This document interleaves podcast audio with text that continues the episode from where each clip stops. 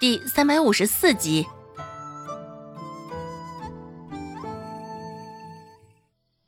周芷甚是凉薄的扫了他一眼：“三妹，我希望你能懂点事儿，十大局些，再过不久，咱们都要长一岁了，不可再这般小孩子淘气了。”你二姐说的有道理，那个柳家千金能够远离这些。你就尽量离得远些吧。官场的事儿，孟婆子不清楚，只知道“伴君如伴虎”这么一说。现在听周芷这么一分析，孟婆子觉得也甚是有道理。现在周成真的是傻了眼了，原本以为能看一场好戏，只是没成想，到了最后竟反被周芷算了进去。月光下，周成脸上的表情显得很是晦暗，视线就这样粘在周芷的身上，死气沉沉，毫无生气。他这样的眼神让周芷想到了咒怨，指不定周成心里现在怎么咒怨他呢？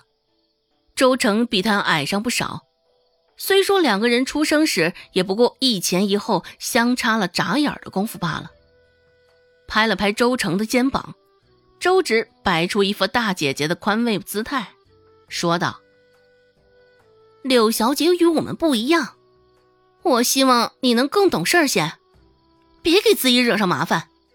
当然，也不要给咱们家惹上麻烦。”周成心里气急，看着周芷这般惺惺作态的举止，一时之间也没忍住，直接开口呛声道。二姐，你凭什么跟我说这样的话？你有什么资格？你可是忘了，你这般不清不白的，还与顾寒生有一腿呢。咱们家因为你收了多少人的白眼啊？好像周成说的也对。孟婆子站在一旁，盯着这姐妹俩一来一去，脸上的表情也是神秘莫测，单手叉着腰。正要开口附和周成，帮着一起教训周芷时，率先被周芷抢到了说话的机会。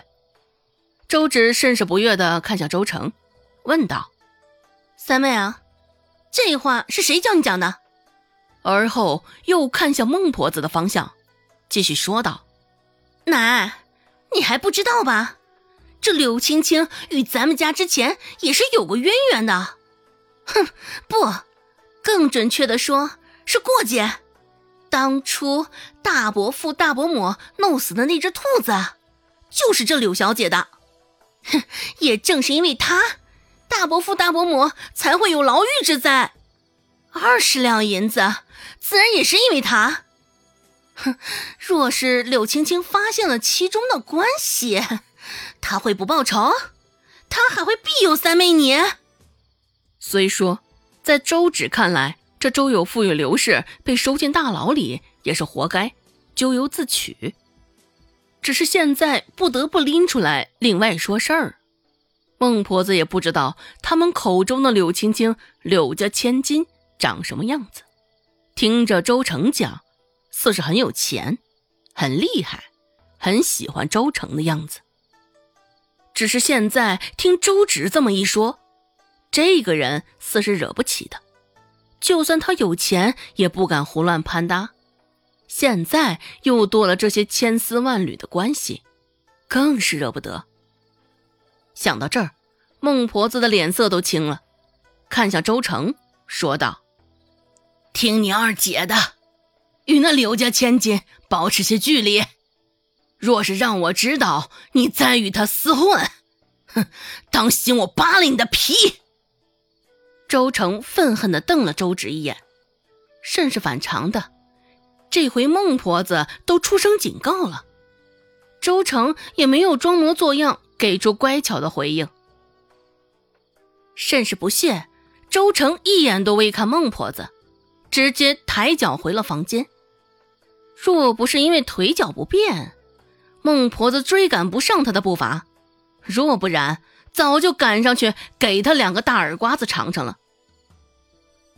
看着周成离开的背影，孟婆子气得要命，一个两个竟都不将她放在眼里，现在就连最小的狗东西都看不起她了。孟婆子胸腔口就像有一口浊气卡在那儿，下不去又出不来，难受的她整张脸都涨得通红，一双三角眼淬着点点的金光，像是饿狼一般。孟婆子琢磨着，等她的腿完全好了，周成这个死丫头非得给她点颜色瞧瞧。周芷未离开，淡淡的将孟婆子脸上的表情都看在眼里。嘴角渐渐的勾起一抹淡笑，估摸着柳青青想要拿捏着周成给他当枪使呢。只是他不知道，周成也并非善类，也并不是个软柿子呢。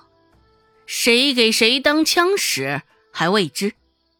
想到白天碰见的宋云飞，周芷开口说道：“奶，你听到消息了没有？宋子阳不见了。”啊？谁啊？宋子阳。孟婆子愣了一下，这才反应过来，这说的宋子阳可不就是他的外孙吗？周芷点点头，将今天发生的事儿娓娓道来。嗯，就是姑表弟，我在镇口瞧见小姑父贴的寻人启事了。姑奶奶也是因为这事儿伤心过度，小姑父陪着他来看看身体。到最后，周芷也没有改口喊叔，没有直接将周有巧与宋云飞早就和离的事实告诉孟婆子，因为周芷知道周有巧会重新回到周家的，而他也需要一些料拿捏住周有巧。虽说宋子阳是外孙，只是孟婆子膝下的孙儿本就少，宋子阳还是宋秀才的儿。平日里，这孟婆子也是喜欢的打紧。现在听到周芷说宋子阳不见了，孟婆子也是难得的动了真情，难得的有几分关心与着急。孟婆子蹙着眉头说道：“啊，怎么回事？好端端的一个人，怎么会说不见就不见了呢？周有巧呢？他回去做了些什么啊？”竟然连个孩子都看不住啊！这死丫头竟也是个惹事的主。若是宋家人怪罪下来，我看他怎么办？吃什么饭当什么心呢？啊，做他个孽，真是要命啊！